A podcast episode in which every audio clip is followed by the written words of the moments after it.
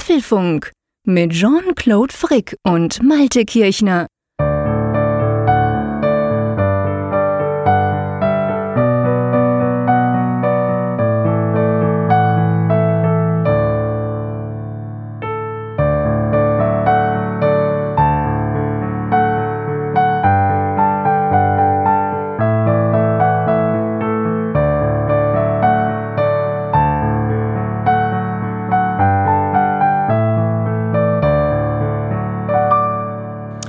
Herzlich willkommen zum Apfelfunk, Ausgabe Nummer 80, aufgenommen am Mittwoch, dem 6. September.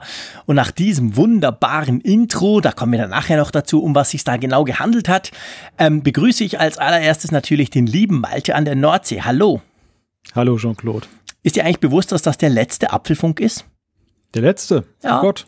Das ist der letzte Apfelfunk. Zugegebenermaßen, das ist jetzt natürlich ein bisschen, ähm, ein bisschen eine populistische Aussage von mir, ähm, aber ich weiß, dass die meisten von euch oder sehr viele von euch hören uns ja immer auf, der Weg zu, auf, auf dem Weg zur Arbeit zu. Da dachte ich, okay, jetzt seid ihr sicher wach, wenn ich das mal einfach so in die Runde werfe, dass das der letzte Apfelfunk ist. Ganz so schlimm ist es nicht, keine Panik, wir verändern überhaupt nichts, aber es ist der letzte Apfelfunk vor der Apple Keynote. Ja. Und wenn der Malte jetzt denkt, ja, das ist jetzt aber so, ein, so eine schwache Sache da, was, was, was quasselt der da in Bern? Ich habe mal in unserem Archiv geblättert und es ist tatsächlich ziemlich genau zehneinhalb Monate her, seit wir das erste Mal über eben diese sagenumwobene zehn Jahre iPhone Keynote gesprochen haben. Also das zieht sich durch fast alle unsere Sendungen durch.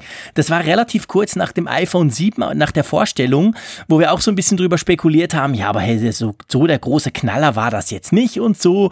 Und dann haben wir schon mal angefangen, ja gut, vielleicht hat sich Apple das ein oder andere aufgespart für das Jubiläum nächstes Jahr.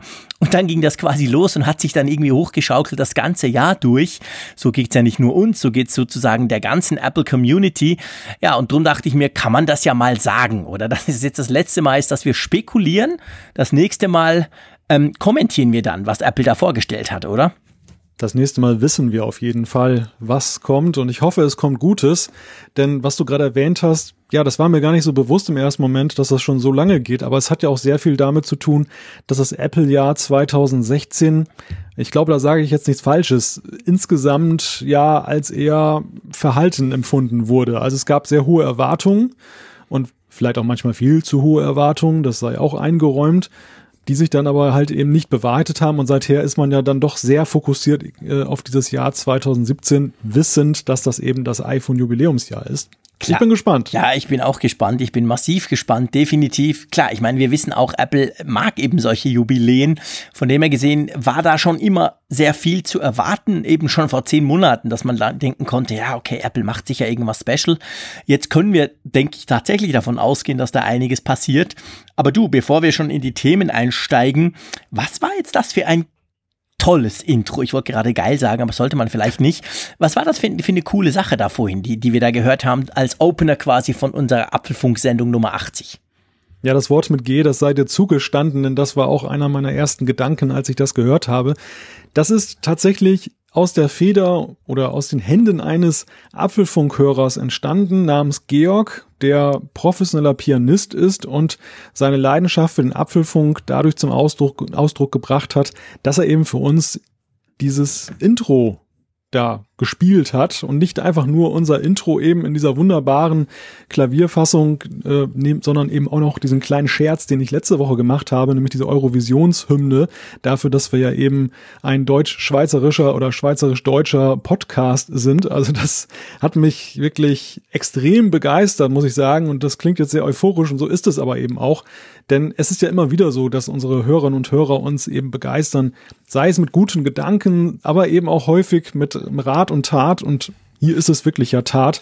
Und ja, ich, ich bin, ich bin nach wie vor völlig, äh, ja, ich weiß gar nicht, sprachlos möchte ich schon fast sagen. Also mir fehlen die Worte für solche tollen Sachen. Und Georg, das äh, sei erwähnt, hat einen YouTube-Kanal, den werden wir verlinken in den Show Notes. Er macht auch Musik auf Auftragsbasis. Das wollen wir dann auch mal hier lobend erwähnen. Zahnmusik.net, auch das werden wir verlinken. Und, das ist vielleicht auch noch interessant, dieses Apfelfunk-Intro, was ihr gehört habt, das kann man dann auch noch bei YouTube sehen und dann sieht man nämlich auch, wie er das spielt. Also wer es nachspielen möchte oder sich einfach mal angucken möchte, wie kompliziert dieser, diese äh, Sache ist, dann schaut einfach mal rein.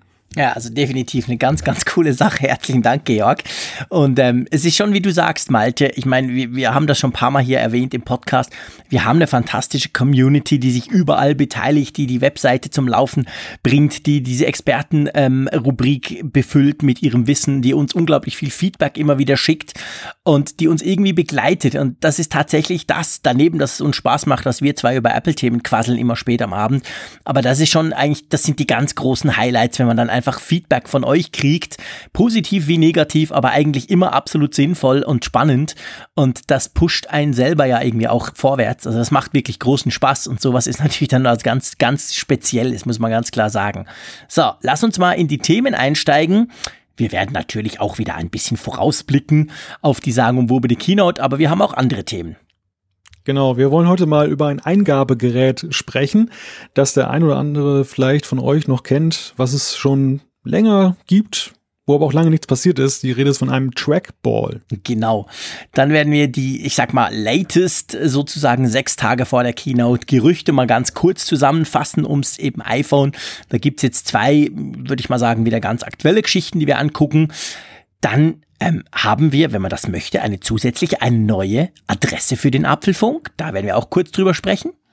Ja, und dann sind wir jetzt ja so ein bisschen angelangt am Ende der Beta-Phase von iOS 11. Nächste Woche da braucht man, glaube ich, kein großer Spekulant zu sein. Da wird dann die finale Version entweder terminiert oder schon da sein und deshalb eben ein Blick darauf, was erwartet euch bei iOS 11. Wir haben viel drüber gesprochen, wir haben lange drüber gesprochen, aber wir müssen jetzt einfach nochmal zusammenfassend darüber sprechen, damit ihr eben wisst, was euch da erwartet. Ganz genau, so ein bisschen strukturiert äh, wollen wir das mal ein bisschen durchgehen, so die wichtigsten Features von iOS 11, von dem Update. Ja, dann gibt's die Umfrage der Woche und dann denke ich, werden wir wirklich auch schön Zeit haben, über ähm, User Feedback zu sprechen, das ihr uns geschickt haben. Ganz klar natürlich auch im Wissen, dass wir nächste Woche ziemlich sicher, na was heißt ziemlich sicher, Quatsch, überhaupt kein, keine Zeit für User-Feedback haben. Da werden wir nur über die Apple-Neuigkeiten sprechen. Wie lange und in wie vielen Sendungen, das sei jetzt mal dahingestellt. Das sehen wir dann noch nächste Woche. Vielleicht erinnert ihr euch an die WWDC-Sondersendungen, die wir da produziert haben an der Apple-Entwicklerkonferenz. Gut möglich, dass sowas ähnliches auch wieder passieren wird. Das sehen wir dann. Ähm, von dem her gesehen ist heute auch noch Zeit fürs Feedback. Ja, Lass uns mal einsteigen. Du warst ja mittelmäßig erstaunt, als ich das Thema da bei uns ins Google Docs gehauen habe. Aber ich gebe gerne zu, dass mich heute eine Ankündigung von Logitech, Schweizer Firma, super gut, Klammer zu, nee, nicht wegen dem, ähm, wirklich begeistert hat. Ein Stück Hardware für ungefähr 100 Euro, ähm, das mir eigentlich heute im Moment gerade mehr Freude bereitet vom Gefühl her als alle die coolen Smartphones, die da vor mir liegen. Und zwar ein Trackball. Du denkst jetzt, hä, was? Was macht der ja, da? Ja, nein, ich, ich, ich weiß, ich weiß schon, was ein Trackball ist, obwohl ich glaube, dass das nicht unbedingt jeder heute noch weiß. Bei mir weckte dein Eintrag in unser kleines Skript so ein bisschen Kindheitserinnerungen, denn bei uns in der Familie gab es auch mal einen Trackball und ich fand, das war ein sehr faszinierendes äh, Eingabedevice. Am Anfang habe ich dem Ganzen sehr skeptisch entgegengesehen. Nachher habe ich das tatsächlich dann auch eine ganze Weile genutzt und ich persönlich dachte, das gibt's gar nicht mehr auf dem Markt, beziehungsweise eben nur noch so für Spezialbedarf, so Grafiker oder so, die darauf dann eben abfahren. Ja, das ist auch so. Also es, es werden nur noch sehr wenige Trackballs hergestellt. Vielleicht ganz kurz, was ist eigentlich ein Trackball? Ähm, einfach gesagt eine umgekehrte Maus. So einfach ist es natürlich nicht, aber quasi du drehst mit Daumen oder Finger, je nach Modell, drehst eben die Kugel und nicht du schiebst das Teil über den, über den Tisch und dadurch dreht sich die Kugel. Und äh, Logitech hat eine lange Tradition darin, Trackballs zu bauen. Die haben vor, glaube ich, 10, 12 Jahren schon so ein Teil gebaut. Ich habe mir das damals gekauft gehabt und ihr könnt mich jetzt auslachen oder nicht, aber ähm, das Ding liegt natürlich immer noch hier auf meinem Tisch, weil ich einfach nach wie vor nichts Besseres gefunden habe, um die Hand zu entlasten, um eine rechte Hand zu entlasten, die ich brauche. Besser als jede Maus, besser als alles andere. Man legt die Hand hin und dreht in dem Fall von Logitech jetzt eben einfach mit dem Daumen diese Kugel. Und da kam jetzt ein neues Modell raus. Das Ding nennt sich MX Ergo, wird in den nächsten paar Wochen für 100 Euro rauskommen. Ist natürlich mit super LED Laserabtastung und Bluetooth und schieß mich tot kabellos. Sieht ganz moderner natürlich aus als mein uralt Teil, das langsam auseinanderfliegt. Aber das freut mich wirklich. Also ganz ehrlich gesagt, ähm, ich bin so ein klassischer Mäuseschubser Und das ist zwar okay, aber eigentlich, zumindest für meine Anatomie, sage ich mal, ist es viel, viel entspannender, eben die Hand einfach hinlegen zu können und dann nur noch mit dem Daumen die kleine Kugel zu drehen. Ähm, ja, also ich freue mich echt drauf, dass da mal wieder was Neues kam. Wie, wie hast du es so? Bist du, du bist ja auch ein Mäuseschubser, also wir sind ja beides keine Grafiker, die irgendwie mit dem, mit dem Tablet arbeiten müssten deswegen. Von dem her müssten wir den Mauszeiger anders wie irgendwie rum, rumbewegen auf dem Bildschirm. Machst du es mit der Maus oder wie, was hast du?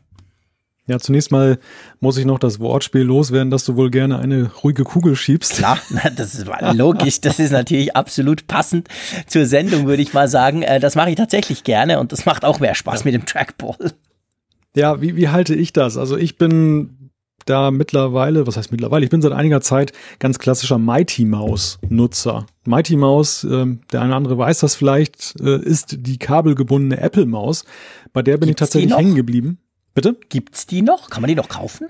Oh, da stellst du eine nicht, gute oder? Frage. Ich meine, sind mittlerweile sind diese Bluetooth-Dinger da, diese. Genau. Die mittlerweile sind sie völlig, ja. ja. mittlerweile sind sie völlig auf Wireless gegangen, was ich sehr bedauere. Warum Gar nicht denn? mal jetzt wegen der Wireless, also ich, ich, ich stehe nicht auf das Kabel. Das Kabel hat natürlich den, den unbestreitbaren Vorteil, dass ich nicht noch mehr Batterien hier jonglieren muss, beziehungsweise eben einen Akku weniger habe, den ich laden muss. Ich hatte die Magic Maus mhm. und ich war damit ehrlich gesagt nicht ganz so glücklich, weil ich finde, diese Form, also dieses ganz flache, flundermäßige, mhm. das ist irgendwie nicht handschmeichlerisch. Also im ersten Moment ja. schon, man, man findet es ja, nett, aber es, es, liegt, es liegt total komisch auf Dauer, wenn du viel Nutzer bist. Ja. Ich hatte tatsächlich so leichte Schmerzen im Handgelenk Siehst dann du? irgendwann bekommen. Und deshalb bin ich dann zur Mighty Maus, weil die ja nun so ein bisschen buckeliger ist, also mhm. klassische Maus eigentlich. Und mit der fühle ich mich eigentlich ganz wohl Allerdings mittlerweile in Verbindung mit ähm, einem Magic Trackpad. Denn da bin ich auch ah, eigen. Also diese okay. Trackpads, die für den Desktop. Das neue, das schicke angetan. weiße. Also neu, ja. es ist ja nicht mehr so neu, aber okay. Ja, das ist ein cooles Teil, da gebe ich dir recht. Da kann man natürlich auch diese ganzen Multitouch-Gesten drauf machen, die man ja auf dem, äh, auf dem MacBook zum Beispiel ja auch machen kann, also auf den Notebooks von Apple. Ähm, ja, ich habe eben diesen Trackball, beziehungsweise der ist eben wirklich jetzt langsam hinüber. Drum habe ich auch diese, wie heißt die neue? Magic? Das ist die Magic Maus, oder? Ja, die Magic Mouse. Genau, und die andere ist die Mighty Mouse, die ältere. Die Magic Mouse, äh, ich habe die, die mit eingebautem Akku, die ja diese ganz geniale Ladefunktion besitzt, sprich, wenn sie leer ist, kannst du sie nicht mehr nutzen, weil du musst sie umdrehen, damit du sie laden kannst. Das war auch nicht unbedingt eine Sternstunde von Apple. Aber ähm, ja, auch da zum Beispiel der neue Trackball, dieser, dieser MX Ergo, der soll ungefähr vier Monate halten, hat natürlich einen Akku drin. Und dann versprechen sie, wenn der mal ausgeht, dann steckst du ihn eine Minute ein und das soll dann wieder für den ganzen Tag halten. Also, dass du ihn dann gemütlich am Abend wieder laden kannst. Das ist natürlich eine tolle Sache. Je nachdem, wo der Stecker ist. Ich nehme mal an, der ist irgendwo, dass man ihn sogar per, per Kabel dann nutzen kann. Also von dem her eigentlich eine super spannende Sache. Und ich bin eigentlich völlig überzeugt, dass sobald das Ding auf dem Markt ist, werde ich eben meine ganzen Mighty Mouses sowohl auf Arbeit wie eben hier zu Hause rausschmeißen und gegen dieses Teil ersetzen. Man muss natürlich sagen auch, das ist nichts für Gamer, die irgendwie on point klicken müssen. Das ist auch natürlich nichts für Grafiker, die genau zeichnen müssen irgendwas, retuschieren oder so. Aber eben, für so einen Mäuse-Textschubser, wie ich das bin, ist es eigentlich für mich persönlich zumindest die absolut entspannteste Möglichkeit. Also ich habe für mich sowieso festgestellt, dass es nicht das optimale Eingabedevice so. gibt. Genau. Das, das ist irgendwie, egal was ich nehme, selbst die Mighty Mouse hat ja das Handicap, dass dann diese kleine Kugel in der Mitte, mit der man scrollen kann, irgendwie zumindest bei meiner ist das so, sich irgendwie manchmal verklemmt. Ja. Und dann funktioniert das mit dem, mit dem Scrollen dann nicht so richtig. Da ist dann die Kombination mit dem Magic Trackpad gut. Nebenbei bemerkt, das Magic Trackpad hat noch eine weitere Bewandtnis, warum ich es habe. Also das ist diese Zweier-Version, die neuere. Mhm. Äh, man kann damit auch 3D-Touch simulieren in Xcode im, im, Simulator. Und ich habe das vor allem mit Blick auf die Funkgerät-App dann äh, besorgt, weil ich dann eben 3D Touch nicht immer nur auf dem iPhone dann testen wollte. Das, das ist ja wesentlich nicht. umständlicher, das immer drauf zu spielen, jede Testversion. Und dann habe ich das eben mit dem Trackpad hier direkt am iMac. Und das heißt, äh, kann denn das Ding, also kannst du da feste drauf drücken, der kann das quasi detektieren? Ja, ja, der, ah. der kann das erkennen und dadurch kannst du dann eben all diese Funktionen dann ausprobieren, sei es jetzt dieses, diese Vorschau, wenn du jetzt in einem Table View da irgendwie was aufrufst oder eben, wenn du auf dem Homescreen dann ausprobierst, dafür war es jetzt auch konkret, da hatte ich das mit getestet, ähm, diese Quick Action Buttons, dass du eben schnell zu einer bestimmten Rubrik in der App gelangst. Mhm. Spannend, cool. Ja, also auf jeden Fall, ihr seht, das ist jetzt sicher ein Nischenthema. Ich gehe nicht davon aus, dass die breite Masse der User noch Trackballs benutzt. Aber ähm, ich persönlich freue mich und ich dachte, es darf ja auch mal ein anderes Gadget sein, über das wir hier sprechen. Von dem her gesehen freue ich mich drauf, wenn das Ding rauskommt. Kann man natürlich für Windows auch brauchen, aber eben auch für den Mac. Ich werde euch dann berichten, wenn ich das Ding im Einsatz habe, ob das wirklich so cool ist wie der alte, sage ich mal, oder ob sie da irgendwas ergonomisch verändert haben. Sie sagen natürlich, der sei komplett neu entwickelt worden, aber was immer das dann auch heißt, das finde ich dann für euch raus. Ja, ähm, iPhone X ist so der aktuelle Name, der gerade durchs Netz geistert. Ja, es geistern ja diverse Namen durchs Netz. Es ist ja kaum ein Thema so umstritten wie dieses in der Vorwoche der, der Keynote. Das finde ich ganz interessant. Also diese, diese Welle der Hardware-Leaks, die ebbt ja nun zusehends ab. Gut, man weiß ja eigentlich auch fast alles, was das Äußere angeht. Alleine durch die Dummies, die da aufgetaucht sind, softwaremäßig hat man auch nicht mehr viel gehört. Es war eine ziemlich nachrichtenschwache Woche, witzigerweise. Mhm. Aber diese Namensgeschichte, die geht ja auf und ab. Also es ging ja damit los, dass auf der IFA man da geguckt hat irgendwie oder gesprochen hat hinter den Kulissen mit den ganzen Case-Herstellern, die ja dann auch schon in ihren wahren Wirtschaftssystemen dann irgendwelche SKUs dann da einprogrammieren und dann äh, ja, vermuten, schätze ich mal, welchen Namen das iPhone hat. Und daraus versuchte man abzuleiten, dass es jetzt halt doch iPhone 8 oder iPhone Edition heißt. Ja, und dann eben dieser besagte Name. iPhone X. Was hältst du davon? Es ist ganz lustig. Wir haben ja auch schon über die Namen philosophiert. Wir haben sogar mal eine Umfrage gemacht. iPhone X war da nicht drin. Mir ist das auch nie in den Sinn gekommen. Wenn ich das jetzt aber so höre, da muss ich sagen, eigentlich, das wäre doch perfekt. Ich meine, ey, zehn Jahre iPhone, das X kennen wir von OS X, also vom, vom Mac-Betriebssystem auch schon seit vielen, vielen Jahren, auch wenn es jetzt Mac OS heißt. Ähm, eigentlich würde das doch eigentlich perfekt zu Apple passen, oder? Also ich muss sagen, so ganz auf die Schnelle war ich sofort eigentlich, fand ich, hey, ja, genau, das, das ist der Name, den ich will. Wie siehst du das? Ja, die Meinung der Gelehrten darüber, ob Apple das Jubiläum wirklich so auch jetzt im Produktnamen oder sonst wie zelebriert, die gehen ja weit auseinander. Mhm. Also es gibt ja das, das Lager derjenigen, die sagen, ja, Jubiläumsjahr, das werden die ganz groß machen, da, da machen die auch einen von.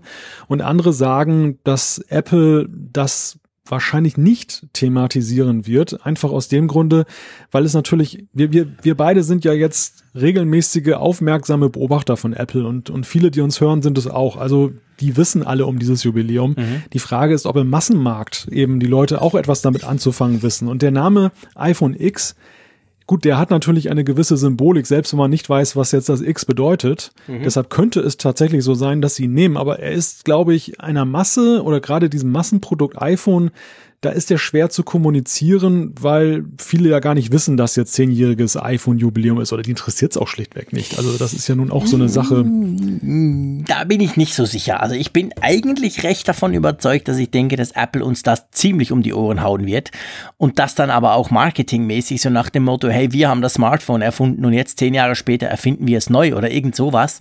Also Apple ist ja da nicht unbedingt, ähm, die sind ja da nicht schlecht drin bei solchen Sachen. Und ich kann mir, also ich so wie ich Apple sehe, ich denke eben schon, dass Apple solche Jubiläen wichtig sind und dass sie die dann aber eben auch einbauen ins Marketing, sogar in den Produktnamen und dann eben in den Apple Stores irgendwelche schönen Banners aufhängen etc. Also ich glaube, das sage ich jetzt sechs Tage vor der Keynote, nächsten Apfelfunk äh, sieht es vielleicht anders aus, dann wissen wir es ja, aber ich könnte mir schon vorstellen, dass sie damit auch wirklich hausieren gehen. So nach dem Motto eben vom Erfinder der Smartphones, ähm, die Version 2 oder irgend sowas. Ähm, doch, also ich glaube nicht, dass sie das mit dem Geburtstag, dass das dann quasi nur für Insider oder so Freaks wie wir hier und unsere Hörerschaft äh, ist, sondern ich könnte mir schon vorstellen, dass sie das auch in die Masse raustragen. Aber äh, mal gucken. Ja, ja, ich bin gespannt. Also ich weiß es nicht. Ich, ich bin da für beide Seiten habe ich ein offenes Ohr mhm. und wenn du mich vor einem halben Jahr gefragt hättest, da wäre ich ganz auf deiner Seite gewesen. Da war es für mich eigentlich völlig klar, dass sie das spielen werden. Mittlerweile habe ich mich dann doch sehr diesen anderen Argumenten auch gegenüber geöffnet, dass ich dann gewisse Skepsis habe. Ich glaube, klar, sie werden ansprechen, die zehn Jahre, da, da besteht gar kein Zweifel. Da, da können wir, brauchen wir, brauchen wir keine Wette drüber abschließen. Die Frage ist halt, wie weit treiben sie es? Mhm. Wie weit geht das jetzt? Und werden sie es tatsächlich in einem Produktnamen manifestieren? Werden sie es irgendwie irgendwo draufschreiben? Das ist ja das Spannende. Ja. Und auf der anderen Seite, es fehlt mir eigentlich so in der Historie von Apple ein Beleg dafür, dass sie das zelebrieren. Also ich sehe es ja nicht mal beim Macintosh und da hätten sie allen Grund dazu gehabt. Der Macintosh hat ja so eine lange Historie. Welches Tech-Produkt hat das schon? Und da haben sie ja eigentlich außer so ein kleinem e Event ja nicht, aber so eine kleine Aktion, die sie da geritten haben mit ein paar Werbespots und auf der Website haben sie ja nicht viel gemacht davon. Das stimmt, da gebe ich dir recht, aber das hängt natürlich, finde ich, auch ein bisschen mit dem Produkt zusammen, das du dann eben vorstellst. Wenn du natürlich ein weiteres, hey, das ist jetzt Mac Nummer 28, ja, der sieht fast gleich aus, okay, der hat eine Touchbar, dann ist es ja nicht wirklich cool. Wenn du aber quasi sagst, hey, vor zehn Jahren haben wir das Smartphone erfunden, jetzt machen wir es nochmal neu und schaut euch mal den Rand an, der weg ist. Also ich meine, wir haben schon oft über das Design gesprochen. Das iPhone hat sich praktisch ich meine, abgesehen von der Größe ja eigentlich nicht groß verändert. Wir hatten immer diese riesen Ränder, wir hatten den, den Home-Button, der war beim ersten iPhone dabei. Ähm, wenn das jetzt alles wegfliegt, denke ich, könnte man das eben schon irgendwie verknüpfen, weil auch das Produkt eben, ich sage jetzt mal, revolutionärer in Anführungszeichen dann daherkommt als ja. die anderen Produkte. Aber pff, du, ich meine, wir können aufhören. Wir werden in einer Woche drüber sprechen, was sie jetzt wirklich gemacht haben. Ja, ja, also ich glaube aber, wenn, dann muss es selbst referenzierend sein. Denn wenn Sie jetzt ja. wirklich daherkommen und sagen, Sie erfinden jetzt gerade das Smartphone neu, das ist natürlich im Schatten von Samsung mit seinen, mit seinen Borderless Devices natürlich dann irgendwie total albern. Also das, das wäre. Ja gut, aber mal, das haben Sie ja auch schon oft gemacht. Ich meine, Sie haben ja schon relativ häufig irgendwas neu erfunden, was eigentlich auch schon gab. Also von dem her, da haben Sie eigentlich keine Hemmungen normalerweise. Ja, ja, ich finde es aber beim, ich finde es beim Gehäusedesign. Also es ist für, für das iPhone ist es ja zweifelsohne nach zehn Jahren einer der größten Schritte genau. der Veränderung, dass genau. dieser Rahmen wegfällt. Da, wenn man das jetzt so zelebriert, dass man sagt, nach zehn Jahren schneiden wir ein ganzes Stück ab vom iPhone, okay, das ist glaubhaft, das, das funktioniert genau. und das kann man machen. Aber das Smartphone neu erfunden, ja. Also ja, das, das sagt ja nur ich. Also das ist ja nur ja. meine Idee, wie ich es mir vorstellen könnte. Da müssten sie natürlich auch softwaretechnisch irgendwas gemacht haben, ja. was das unterstützen würde. Könnte ja sein. Also das wäre, das wäre ja eigentlich mein Traum wenn sie eben auch auf der Software-Seite, wir haben letztes Mal darüber gesprochen, irgendwie das Dock bringen oder irgendwas wirklich Neues machen. Aber du, pff, also, ich würde mal sagen, wir sehen es, aber ein anderer Leak ist eigentlich total logisch, aber trotzdem ging er jetzt rum. Und zwar die Frage, wie du denn Siri startest, wenn du keinen Home-Button mehr hast. Hm. Da scheint es eine hm. Lösung gegeben zu haben, die ja eigentlich total logisch ist, oder? Ja, du drückst, der Power-Button. Genau, du drückst einfach lange auf den Power-Button.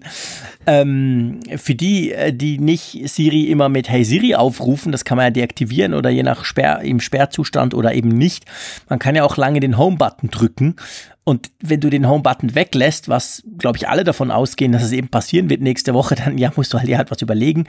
Das wäre dann der Home-Button. Ich habe mir dann überlegt, wie machst du denn dann das iPhone aus? Ja, also so richtig aus, so richtig tot, ausfahren, herunterfahren, tschüss, mache ich ja auch noch ab und zu mal. Hm. Das, das müsste ja dann auch wieder anders funktionieren. Ist wie immer bei diesem neuen iPhone. Du fängst irgendwo an und dann hat es einen totalen Rattenschwanz durch alle Sachen durch, weil irgendwie ja. viele Sachen nicht mehr so funktionieren, wie es vorher der Fall war. Ja, ist der Power-Button dann überhaupt noch ein Power-Button? Denn er hat ja schon jetzt irgendwie eine andere Funktion auch dann bekommen.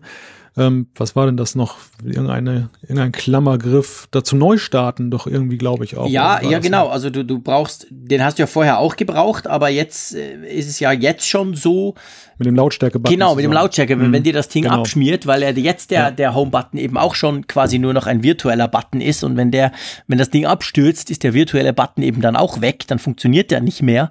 Drum musst du irgendwie äh, Power-Button und äh, Lautstärke leiser drücken lange und dann macht das Ding quasi einen kompletten Reboot. Ja, ein Button für alle Fälle, kann man dann sagen. genau. Ja, ich, ich habe das auch gelesen und auf der einen Seite ist es naheliegend, das so zu machen. Auf der anderen Seite äh, glaube ich, ja, weiß ich nicht. Also auf der einen Seite ist es ja so, dass ja der, der Power-Button, der fristet ja eigentlich ein ziemlich ähm, einsames Dasein, weil wann brauchst du das schon mal, dass du es neu startest? kommt ja jetzt nicht jeden Tag fünfmal vor. Nein, nein. Das ist eher selten. Auf der anderen Seite ist es natürlich wieder eine Nutzergewohnheit, die damit unterbrochen wird. Und ja, brauchen wir Siri an der Stelle wirklich so dringend oder kann man, könnte man Siri nicht auch softwaremäßig einfach da implementieren? Die Frage, die, die kennt ihr alle, liebe Hörerinnen und Hörer und lieber Malte, wenn es um Siri geht. Nee, brauchen wir nicht, natürlich nicht. also von meiner Seite aus. Aber ich, ich, ich weiß gar nicht, ich habe das, glaube ich, noch überhaupt nie offenbart hier im Apfelfunk. Das ist jetzt also eine große Sache. Ich sag's euch ganz ehrlich, ganz öffentlich hier, unsere Tausenden von Hörerinnen und Hörern, eigentlich wünsche ich mir genau ein Feature beim neuen iPhone. Und wenn wir vom Power-Button sprechen, dann ist das eben gerade passend. Ich finde das ja geil mit dem Rand. Ihr wisst, ich liebe randloses Design, aber eigentlich ist mir das alles relativ wurscht. Viel, viel lieber hätte ich, dass man die Kamera mit einem schnellen Doppelklick auf den Power-Button starten könnte. wie das fast alle anderen Smartphones machen. Weil dieses blöde Rumgewische, das geht jetzt jedes Mal schief. Mein Sohn ist lange aus dem Fokus raus, bis ich die blöde Kamera gestartet habe. Und bei jedem anderen Smartphone mache ich einen Doppelklick entweder auf den Home-Button, wenn es einen hat, oder meistens ist es eben der Power-Button. Und dann zack ist die Kamera da. Und da frage ich mich seit Jahren, ehrlich gesagt, warum Apple das nicht auch schon lange gemacht hat. Also wenn wir schon gerade vom Power-Button, drum ist mir das jetzt gerade in den Sinn gekommen, das wäre ein Feature, da würde ich echt ein großes Kreuz an die Wand machen, bei uns sagt man das so. Ähm, da, da würde ich mich echt freuen drüber. Wie siehst du das? Kamerastartmöglichkeit, ja, irgendwie was mit Hardware, ganz schnell. Ja, witzig. Problematik sehe ich genauso, erlebe ich auch häufig. Und die Lösung, die hatte ich gar nicht vor Augen, die du jetzt genannt hast. Und die, die wäre so naheliegend. Ja, das, das wäre wünschenswert. Aber da, das ist natürlich so ein bisschen so diese Product Placement Geschichte. Man will Siri so unbedingt in den Fokus des Nutzers rücken. Mhm. Man hat es ja auch beim macOS so gemacht. Ich finde, Siri ist ja auch in macOS auf dem Desktop völlig überrepräsentiert. Du ja, hast total. oben rechts dann ja, da genau. dieses Icon, wo, wo ich mal gerne mal aus Versehen draufkomme, wenn, wenn ich dann diese Spotlight suche, genau. ja, oder Notifications, dann, dann ärgere ich mich immer, weil dann die Quatschtante was wissen will. Oder aber links unten neben dem Finder, was genauso so eine Klickzone ist, mhm. wo man gerne mal daneben greift. Genau. Wo ich dann immer denke, ah, was soll's? Ey, gut, ich könnte es wegmachen. Also ja, ja, klar. natürlich auch meine eigene Dummheit, dass ich das da lasse, weil ich so träge und faul bin und dann nicht mal in die Einstellung gehe.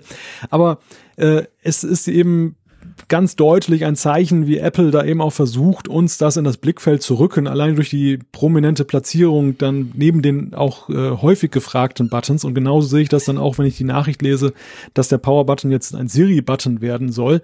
So ein bisschen musste ich da ja schmunzeln und an dieses äh, missglückte Bixby denken da bei, bei Samsung, was ja ebenfalls so prominent über einen eigenen Schalter Gut, dort ist präsent ist. Da ist es natürlich noch schlimmer. Da hat man wirklich einen eigenen Schalter. Also nicht irgendwie einen, den du quasi noch sonst brauchen kannst, sondern ein eigenes Knöpfchen, und äh, ja, du kommst natürlich immer dran und dann startet dieser Idiot Bixby, den man überhaupt nicht brauchen kann. Ich meine, dagegen ist ja Siri Lichtjahre weiter, was die Funktionalität anbelangt. Also Bixby ist total unbrauchbar, aber hat einen eigenen Knopf. Ja, das ist natürlich wirklich ganz schlimm, sage ich mal. Ich glaube, so weit wird Apple schon nicht gehen. Aber ja, wenn Sie schon am Powerbutton rumfrickeln, dann bitte eine Kamerastartmöglichkeit. Das ist wirklich so praktisch. Du musst nämlich auch nicht entsperren. Weißt du, zum Beispiel bei den aktuellen Samsung-Phones. Du machst einfach Doppelklick, das Ding ist aus. Da musst du nichts entsperren, nichts. Das mache ich einfach zack, Kamera auf, Foto machen, Punkt. Und wenn du dann in die Fotogalerie willst, klar, da musst du dann das Gerät entsperren. Also von dem her, Security ist gewährleistet.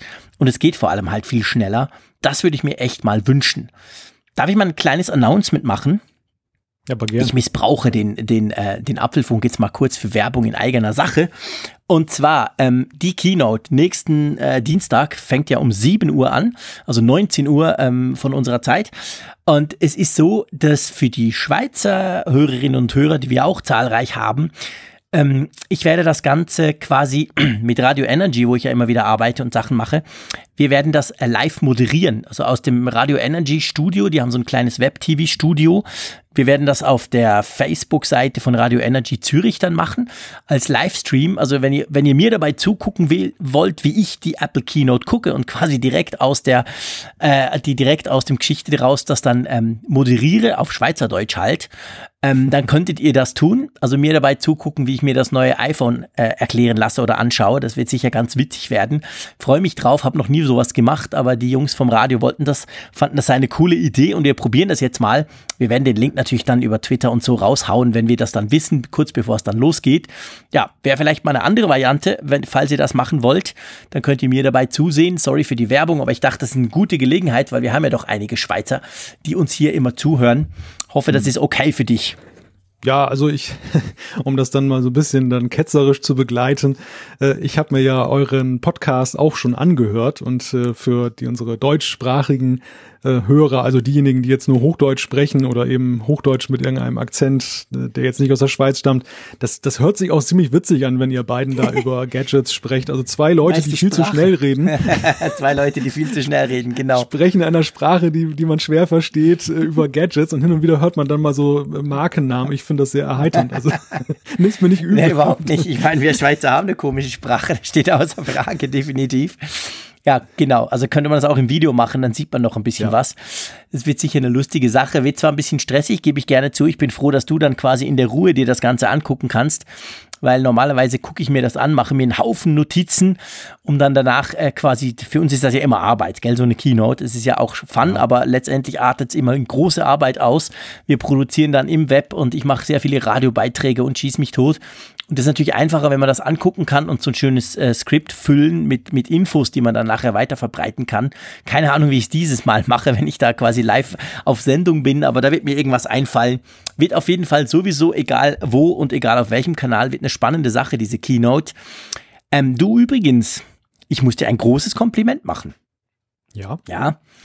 Ähm, einmal mehr der Malte Kirchner, der hat ja immer so die Augen auf Dinge, die mir zum Beispiel dann völlig unters Eis rutschen oder wo ich gar nicht mehr dran denke. Zum Beispiel auf unsere Webadresse. Ich finde das absolut hammermäßig, dass, wenn man möchte, man ab sofort www.apfelfunk.de eingeben kann und schwupps, kommt dann unsere apfelfunk.com Seite raus, weil der Malte nämlich immer mal wieder geguckt hat, ob diese Adresse, die jetzt extrem lange belegt war, wieder frei wurde. Das wurde sie jetzt. Ja, und der Malte hat gleich zugeschlagen. Also wir haben ab sofort auch apfelfunk.de. Coole Sache, oder? Ja, ja, das war für mich ein ganz großes Erfolgserlebnis, dass wir die Domain gekriegt haben. Wir haben ja, das kann man an dieser Stelle auch verraten, seit Anfang des Jahres, und da muss ich dir wiederum ein Kompliment zollen, so der große Komplimente-Podcast, äh, hast du ja die apfelfunk.ch für uns reserviert genau. und umgeleitet auf die apfelfunk.com-Seite.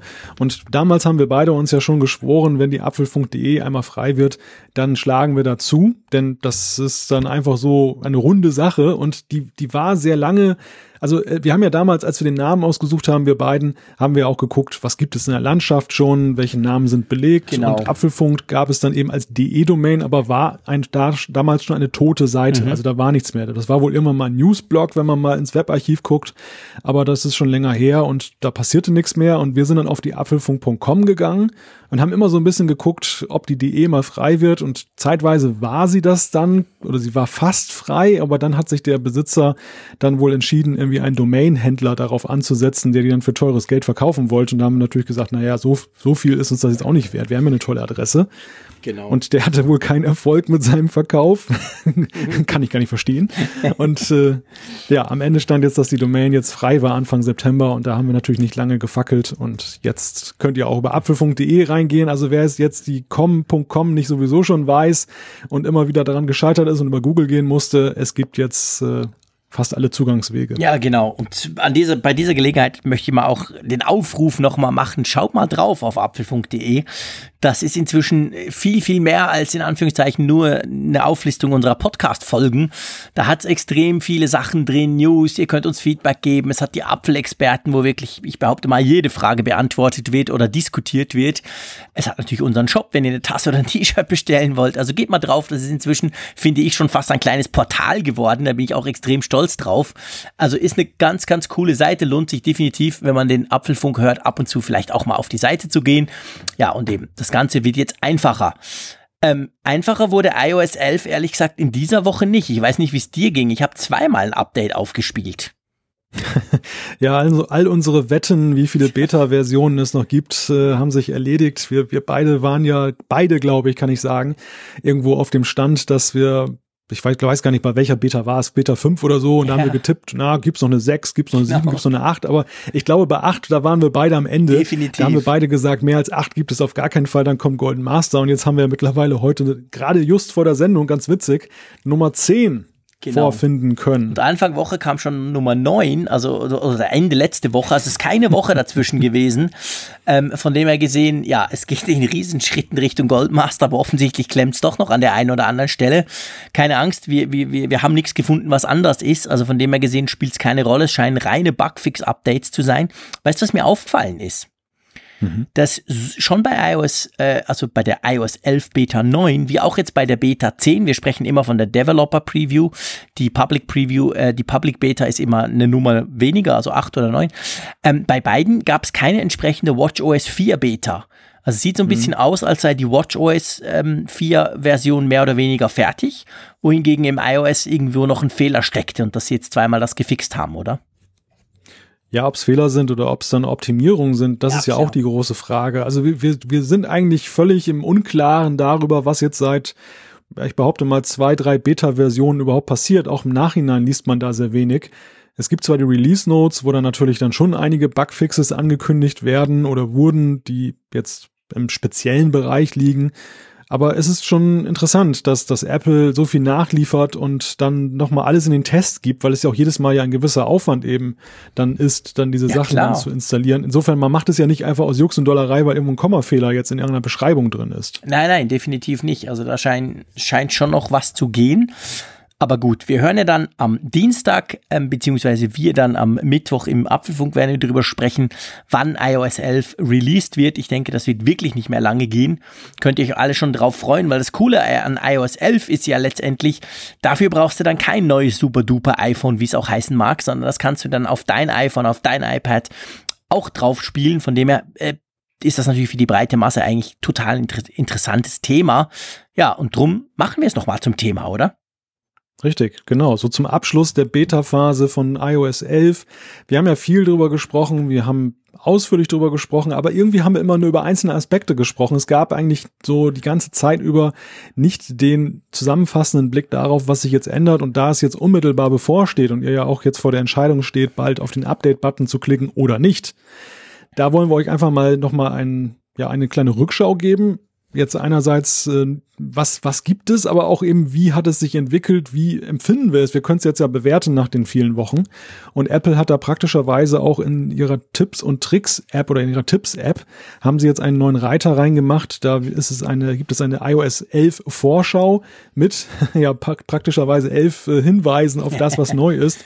Und wir beide haben uns einfach gesagt, wir hangeln uns mal so ein bisschen entlang und sagen mal ein paar Töne dazu. Ja, ganz genau. Also das Ganze ist nicht irgendwie thematisch beziehungsweise beziehungsweise nach Wichtigkeit sortiert. Das ist auch für jeden ein bisschen anders. Jeder sieht das ein bisschen anders. Jeder nimmt das ein oder andere Feature als wichtiger wahr als andere.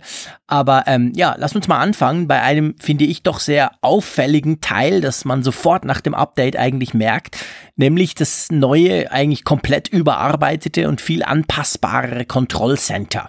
Ich weiß nicht, wie es dir ging, am Anfang, ähm, beim, als ich das Update gemacht habe von iOS 10 auf iOS 11, ähm, habe ich gemerkt, ja, okay, sieht zwar ein bisschen anders aus, aber ist jetzt nicht so super duper, bis ich dann gemerkt habe, dass man in Einstellungen ja quasi einstellen kann, was man jetzt eben in diesem Control Center angezeigt haben möchte. Und da wird's dann richtig spannend, weil man extrem viel, wenn man möchte, sich da auf diesen Screen klatschen kann. Ja, ja, das, das, das Kontrollzentrum ist nicht wiederzuerkennen und ich sehe es zu Recht an Position 1. Für mich ist es eine der signifikantesten Veränderungen eben auf mhm. allen iOS-Geräten, nicht nur eben nur auf dem iPad. Und es ist, glaube ich, im ersten Moment etwas gewöhnungsbedürftig, dass du diese Player-Ansicht, wenn du jetzt gerade beispielsweise einen Podcast hörst oder mhm. ein Musikstück hörst, das, das war jetzt ja so, du scrollst es hoch, du scrollst einmal nach links und dann hast du diese Player-Ansicht die verbirgt sich jetzt hinter einem Long Press beziehungsweise eben einem 3D Touch, damit man sie voll aufklappen kann. Es gibt eine verkleinerte Version, aber voll aufklappen geht nur über diese Geschichte. Das ist erstmal gewöhnungsbedürftig. Ansonsten hast du aber unglaublich viele Möglichkeiten und vor allem, das ist natürlich großartig, alles auf einem Screen. Endlich. Ja, genau. Also das finde ich auch, finde ich eigentlich das Wichtigste überhaupt, dass man da nicht mehr hin und her ähm, scrollen muss. Und ich konnte mir ehrlich gesagt immer nie merken, welches jetzt wo ist. Und äh, jetzt hat man, wenn man möchte, das alles drauf. Man man kann die Reihenfolge verändern, man kann eben zusätzlich Dinge äh, hinzuschalten oder auch wegnehmen. Ich glaube, ich habe in einer der vor, vor, vor, vor, ich weiß nicht, waren 20 Sendungen her, aber ich habe irgendwann mal drüber gelästert, warum eigentlich der Rechner im Kontrollcenter ist und da so Platz braucht, wo man es eben noch nicht konfigurieren konnte. Inzwischen kann man es konfigurieren, das heißt, ihr müsst da eigentlich gar nichts ändern. Ihr könnt da einfach hingehen und sagen, ja, brauche ich nicht, dafür will ich noch was anderes haben. Was hast denn du so bei dir vorne? Nimmt mich jetzt gerade Wunder. Du meinst im Kontrollzentrum? Ja, genau, wenn du jetzt da hochswipest. Ich bin da noch als Default-Nutzer unterwegs, muss ich an dieser Stelle gestehen. Das, ja, das liegt aber auch daran, weil es nicht mein Produktivgerät ist. Also das, ah, das okay, ist wiederum ja, der okay. Nachteil, wenn du mit einem Stimmt. extra iPhone unterwegs bist, dann, dann hast du noch nicht so dieses im täglichen Gebrauch, dass du jetzt sagst, äh, das nervt oder das fehlt, und äh, das wird sich natürlich schlagartig ändern, wenn ich auf meinem Produktivgerät, und das wird jetzt ja wohl zuerst mit dem Golden Master soweit sein, dann eben auch auf iOS 11 gehe. Also die Frage musst du mir dann nochmal ja, stellen. ist alles klar. Ich wollte dich da auch nicht bloßstellen. Es sei dir verziehen. Ähm, ich habe es ja inzwischen auf dem Produktiven und habe es tatsächlich auch erst dort umgestellt. Also nicht, dass ihr jetzt meint, hä? Ähm, ja, bei mir ist die Taschenlampe ganz wichtig. Die brauche ich immer in der Nacht, wenn ich durchs Haus tappe. Äh, nicht an den Kühlschrank, aber anyway. Ähm, und, äh, und der Batteriesparmodus, den kann man jetzt auch dort hinlegen, finde ich super praktisch. Da muss man nicht mehr in die Tiefen der Einstellungen gehen. Was übrigens ganz witzig ist, wenn wir da bei diesem Thema gerade sind, man kann ja, das konnte man ja schon vorher, das äh, WLAN deaktivieren. Diese Funktion, die wurde aber geändert. Also bei iOS 10 ist es so, dann ist quasi WLAN off. Und wenn du dann im Büro bist oder irgendwo sonst, ist eben WLAN off. Dann musst du es halt wieder anmachen, wenn du willst, dass er quasi dich dann im Büro wieder connectet. Jetzt ist es so, dass er dich einfach von dem im Moment gerade aktiven WLAN abmeldet, das WLAN prinzipiell aber anlässt. Das heißt, wenn du dann irgendwo wieder bist, wo du WLAN mal hattest, dann klingt er sich dort wieder ein. Finde ich eine ganz praktische Sache, aber ist mir eigentlich erst nach einer gewissen Zeit aufgefallen, weil vorher, bei mir ist es so, ich, ja, ich radle mit dem Fahrrad immer los und höre Radio über Streaming. Und diese App, das ist TuneIn, die ich da brauche, die hat ein Problem, wenn du im WLAN losradelst, weil mein WLAN geht noch in den Garten und in die Ausfahrt raus und dann bricht das ja dann irgendwann mal ab. Und dann bin ich aber auf dem Fahrrad, da mag ich nicht mehr dran rumdrücken und die ist dann immer ab, quasi, dass die Verbindung tot. Die hat das irgendwie nicht geschafft, danach über LTE wieder die Verbindung aufzubauen.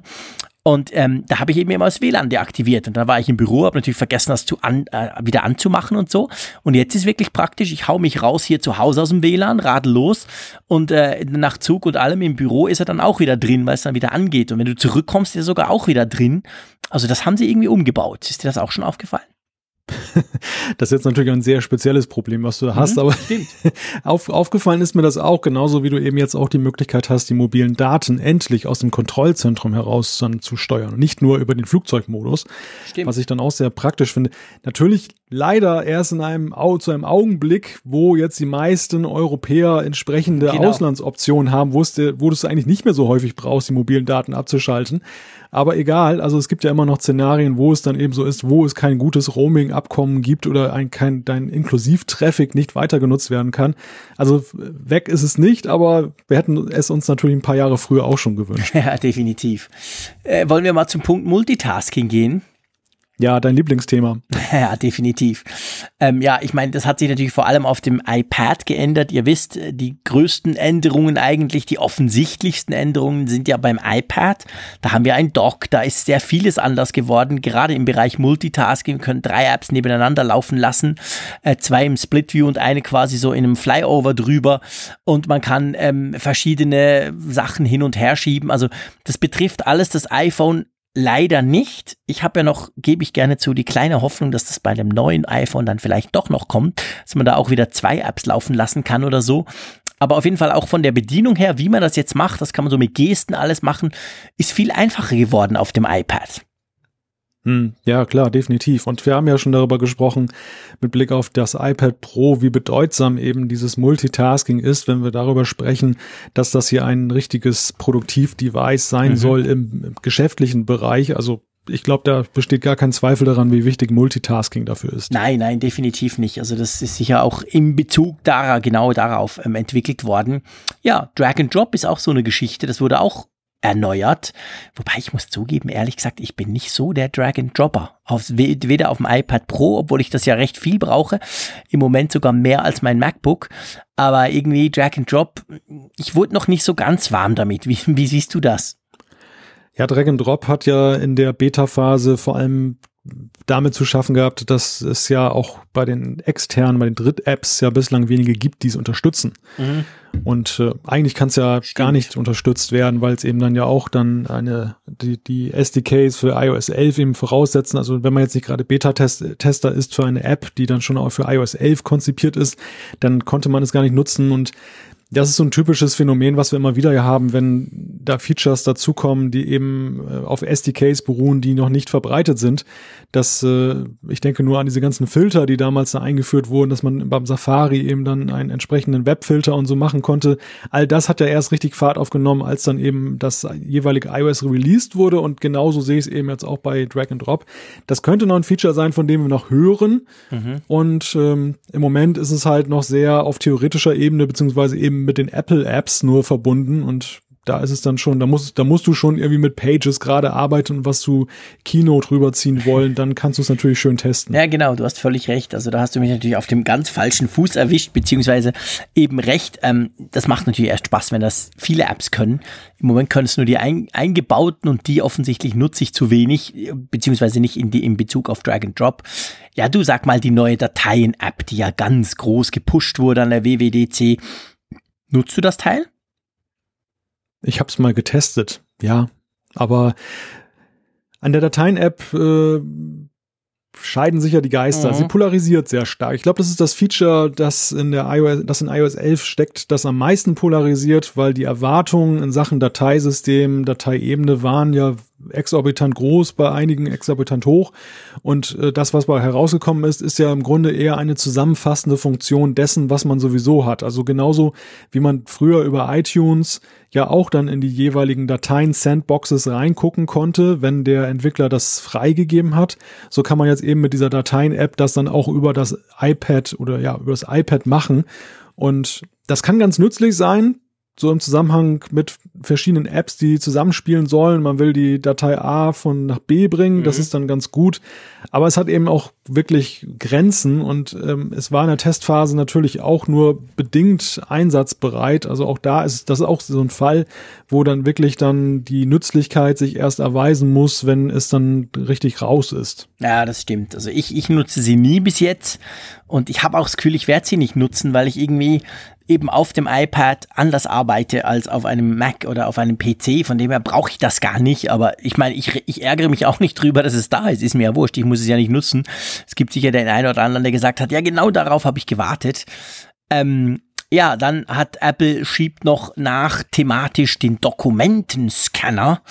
Da sind sie natürlich in Bezug auf iPad Pro und dann auf den Stift sehr stolz drauf, dass man damit quasi in der Notizen-App ja neu auch Dokumente scannen kann, also abfotografieren kann und dann könntest du zum Beispiel mit dem Stift vom äh, iPad Pro könntest du dann auch gleich in PDF unterzeichnen und so.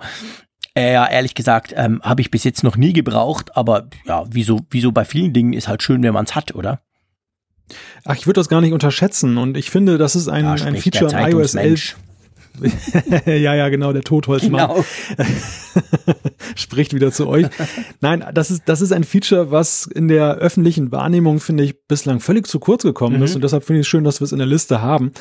Der Dokumentenscanner, die, dieses Feature wurde ja abgedeckt bislang über diverse Dritt-Apps, die es da gibt. Und mhm. ich habe davon auch einige installiert und ähm, stelle aber doch immer wieder fest, dass es mir gefehlt hat, das direkt ins System integriert zu haben. Und ich gehöre zu denjenigen, die jetzt nicht die, die zwar vom papierlosen Büro träumen und die gerne auch all ihre Verträge und Rechnungen digitalisiert hätten, aber viel zu faul dafür sind, das umzusetzen und zu wenig Zeit haben. Aber es ist immer wieder mal so, dass ich dann eben gewisse Dokumente dann eben mit auf Reisen nehmen möchte und habe keinen Bock, die jetzt als Papierversion dabei zu haben. Und da finde ich das ungemein praktisch, wenn ins System integriert so eine Sache ist, die zum Beispiel auch diese Blendeffekte rausnimmt. Du kannst es ja so abfotografieren, aber wenn du beispielsweise im Büro irgendeine so olle Leuchte da oben hast, die dann irgendwelche Blendeffekte reinmacht, dann äh, ist manchmal etwas schlecht lesbar und dieser Dokumentenscanner, der sorgt eben auch dafür, dass Verzerrungen und Blendeffekte rausgefiltert werden oder gar nicht erst entstehen und das finde ich dann ungemein praktisch, wenn man es einfach so mitgeliefert bekommt. Ja klar, ich meine, der eine oder andere App-Hersteller wird Probleme damit haben, weil er genau damit natürlich sein Geld verdient hat, aber das kennen wir ja von Apple, die haben ja schon einige Sachen eingebaut. Wir erinnern uns an die ganzen, ähm, an die ganzen ähm, äh, Taschenlampen-Apps, die es früher gab und die wurden dann natürlich automatisch quasi obsolet, als das einfach eingebaut war direkt im, im System. Aber ich gebe dir recht, das ist eine clevere Funktion und wie ich schon vorhin gesagt, ist schön, wenn man es hat. Ähm, ja, ähm, dann ähm, ist ein Feature, ganz ehrlich gesagt, ist ein bisschen peinlich. Ich habe ja auf meinem iPad Pro schon ganz lange iOS 11 drauf. Ich glaube seit der zweiten Beta oder so. Aber man kann offensichtlich da drauf direkt äh, auf dem Sperrscreen mit dem ähm, mit diesem Pencil, den brauche ich ja nie. Das ist da wahrscheinlich das Problem. Kann man direkt drauf schreiben. Also so so wie man das zum Beispiel im Galaxy Note 8 kann von Samsung, das ja dieser Tage vorgestellt wurde und in den Verkauf geht und auch einfach den Stift rausziehen kann und direkt drauf loskritzeln. Das kann man beim iPad Pro offensichtlich auch. Hast du, hast du das mal probiert? Ich glaube, ja. Ja, geht das? Ja. Ja, das funktioniert wunderbar. Also ich habe es ausprobiert. Ich habe ja ein äh, innigeres Verhältnis zum Pencil als du. Gleich, gleichwohl stimme ich dir zu, dass es eben ein Feature ist, was natürlich einen eher kleinen Nutzerkreis berührt, denn das sind dann nur die iPad Pro-Nutzer und auch nur diejenigen darunter, die einen Pencil benutzen mhm. und diejenigen darunter, die den Pencil auch wirklich exzessiv benutzen oder gerne benutzen und ihn nicht einfach nur haben. Insofern, da gehen wir schon sehr in den Promille-Bereich rein. Dennoch glaube ich, ist das für den Pencil eine gute Sache, da der bisherige Weg eben sich da durchzuhangeln durch die App viel zu umständlich war. Und das ist jetzt wirklich so die Möglichkeit, eine schnelle Notiz zu machen darauf. Ich, ich finde, das geht in die richtige Richtung. Mehr davon. Okay, cool. Ähm, ja, eine ganz witzige Funktion. Beim Fahren nicht stören. Erklär mal kurz, was es damit auf sich hat. Ja, das iPhone erkennt, beziehungsweise man kann es ja auch manuell aktivieren, dass man mit dem Auto unterwegs ist. Mhm. Und dann geht es in eine Art Nicht-Stören-Modus, der unter anderem vorsieht, dass wenn einem jemand eine Nachricht schreibt über iMessage, dass automatisch eine vorformulierte Nachricht zurückkommt nach dem Motto, hallo, ich fahre gerade Auto, ich kann dir jetzt nicht antworten, melde mich später. Und man will auf diese Weise den Autofahrer halt nicht ähm, irgendwie ablenken durch Nachrichten, Notifications und so weiter. Ja, eigentlich eine clevere Sache. Wird wahrscheinlich beim einen oder anderen eine Verwirrung auslösen. Ich weiß nicht, ob das standardmäßig aktiviert ist, das Teil. Ähm, aber wenn du dann eine SMS zurückkriegst, so eben diese Standard-SMS, also würde sich dann lohnen, nach dem iOS 11 Update zuerst mal diese Standard-Messages vielleicht zu ändern, um nicht für allzu große Verwirrung zu sorgen beim anderen, der dir irgendwas schickt und dann quasi diese, diese, diese Nachricht zurückkriegt. Aber ja, ist eine clevere Sache, kann man natürlich auch deaktivieren, wenn man zum Beispiel als Beifahrer unterwegs ist. Da will man ja nicht, dass sein iPhone gleich gesperrt wird. Aber ja, geht. Der nächste Punkt, den musst du vorlesen, weil der wird bei uns sowieso nicht funktionieren in der Schweiz. ja, Apple Karten wird erweitert um Indoor-Karten. Und das äh, erleichtert dann zum Beispiel das Navigieren, wenn man in einem, in einem Flughafen oder einem großen Einkaufszentrum unterwegs ist. Genau, warum habe ich gesagt, funktioniert nicht? Apple Maps bei uns in der Schweiz ähm, funktioniert grundsätzlich gut, aber ähm, sehr viele Dinge fehlen. Zum Beispiel der ganze öffentliche Nahverkehr fehlt, der ist da nicht drin, den kann man nicht nutzen etc. Also ich bin dann trotzdem immer mit Google Maps unterwegs, einfach weil mehr Features drin sind.